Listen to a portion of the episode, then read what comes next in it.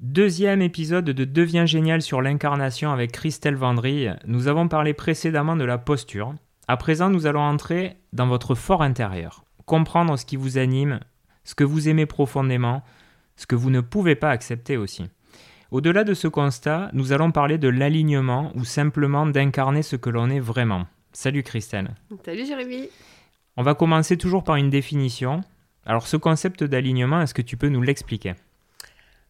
Alors, en donner une définition, hmm, je ne suis pas certaine, mais je vais euh, vous expliquer que vous avez une personne, c'est le fait que le corps soit en adéquation avec les mots qui vont être mis et l'émotion qui va être transmise. Je vais essayer de vous faire une, euh, un exemple. Je suis heureuse.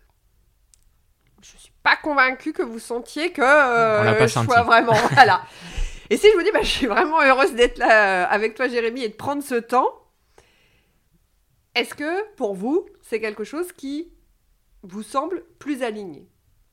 En tout cas, moi, je suis. en tout cas, voilà. en tout cas, je le suis. Donc c'est vraiment euh, de se dire quand euh, je fais quelque chose, est-ce que mon corps vibre? Est-ce qu'il est OK avec ce que je dis? Et est-ce que euh, la tonalité, mon émotion, elle est en adéquation avec ce que je fais? Et là, je suis alignée. Je suis heureuse d'être là et je suis vraiment heureuse d'être là.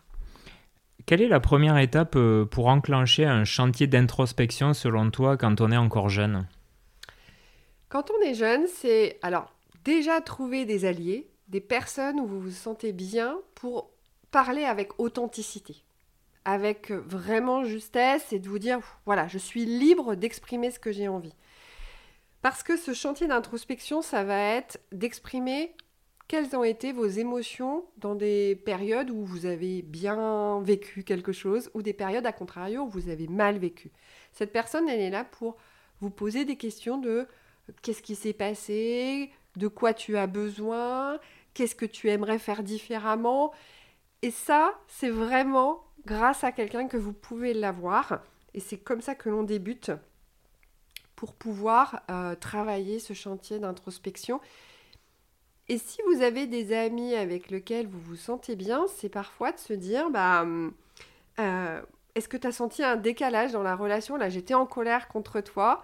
Euh, comment tu l'as pris? Et c'est comme ça que vous allez pouvoir travailler. Alors, ces alliés, hein, finalement, qui, sont euh, dans notre entourage, nous influencent un peu tous les jours, hein, que ce soit nos parents, nos amis, nos camarades. Et beaucoup d'enfants, euh, ou même d'adultes, hein, expriment la difficulté de s'émanciper de ce que les gens projettent sur eux, notamment les parents. Euh, comment fait-on pour dissocier l'influence de la véritable vocation personnelle? Alors déjà, il y a une chose qu'il faut que vous sachiez tous, c'est que vos parents, ils vous veulent du bien. ils vous aiment. Et parfois, même s'ils projettent ce qu'ils auraient envie d'être il y a quelques années, ils le font avec euh, générosité. Donc je veux vraiment pas que mes propos soient là pour, euh, pour donner un, avis contraire euh, par rapport à ce que peuvent penser vos parents, mais il faut que vous ayez le recul et d'oser leur dire ça, c'est ton envie, mais moi, je vibre avec autre chose. Et ma vocation, quand euh, bah, je fais euh, de la musique, quand je fais euh, du sport, bah, je sens que je suis heureuse, soit en collectif, soit vous avez le droit aussi d'être heureux individuellement, et de, vous appuyer sur tout ce qui vous fait du bien pour vraiment trouver votre vocation. Mais voilà, n'hésitez pas, je pense que vos parents, ils vont l'accepter, que vous soyez heureux et de le travailler de cette manière-là. En fait, pour, euh, pour véritablement incarner euh, ce que l'on est sans se perdre, la meilleure façon, c'est finalement d'être passionné, parce que c'est là où on est le plus convaincant, si je comprends bien. Mais ça peut surprendre l'entourage. Alors comment on fait aussi pour, euh, bah, pour assumer, du coup, tout d'un coup, cette révélation?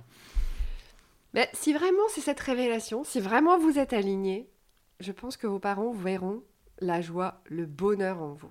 Enfin, ils vont le ressentir. Et peut-être que ça va être dur parce qu'il va y avoir une distorsion, il va y avoir un écart entre ce que eux euh, voulaient et ce que vous, vous souhaitez. Mais convainquez-les par la transmission de ces émotions, les apports, les faits que vous pouvez leur donner. Bah écoute, tu vois, moi, euh, j'aime travailler quand on est en équipe. Bah, quand je fais du sport, je me rends compte que je suis super heureux d'être chef d'équipe ou euh, je suis heureux d'être gardien de but parce que je suis tout seul. Euh, et, et, voilà, et je suis beaucoup plus épanouie que d'être avec l'équipe quand je suis gardien de but. Donc, n'hésitez pas à apporter des faits concrets qui permettent de consolider ce que vous ressentez sur cette vocation. On le sait, hein, le, développement personnel n'est jamais fini. Euh, on évolue euh, au fil des années et des expériences. Est-ce que c'est un travail à alimenter régulièrement? Est-ce qu'il faut être euh, attentif à ça? Est-ce qu'il y a une fréquence quelque part pour se remettre régulièrement dans ce travail? Je ne suis pas convaincue que ça soit tout le temps parce que tout simplement, il y a des fois où on a besoin d'arrêter de, travailler sur soi. Hein. C'est ce que l'on appelle, c'est un mot qui est très théorique, ça s'appelle le système homéostatique, c'est-à-dire que comme le corps, c'est un peu ça. Hein. Quand vous êtes euh, bien, ben, votre corps il a une température de 37 degrés. Quand vous n'êtes pas bien, il a une température de 39. Et là, vous prenez quelque chose, un médicament, vous allez voir le médecin, euh, voilà.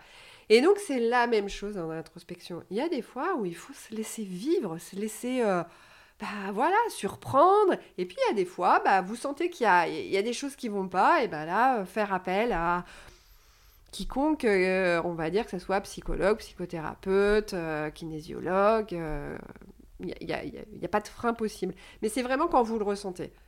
Tant, que, tout va bien, tant que tout va bien, on ne se pose pas 36 questions. Ouais, ouais, moi je suis contre le fait de travailler tout le temps sur soi. Oh là là Faites-vous plaisir, prenez soin de vous Eh bien, merci Christelle euh, pour ce deuxième épisode. Euh, vous l'aurez compris, être aligné, c'est crucial pour faire les bons choix et s'épanouir pleinement.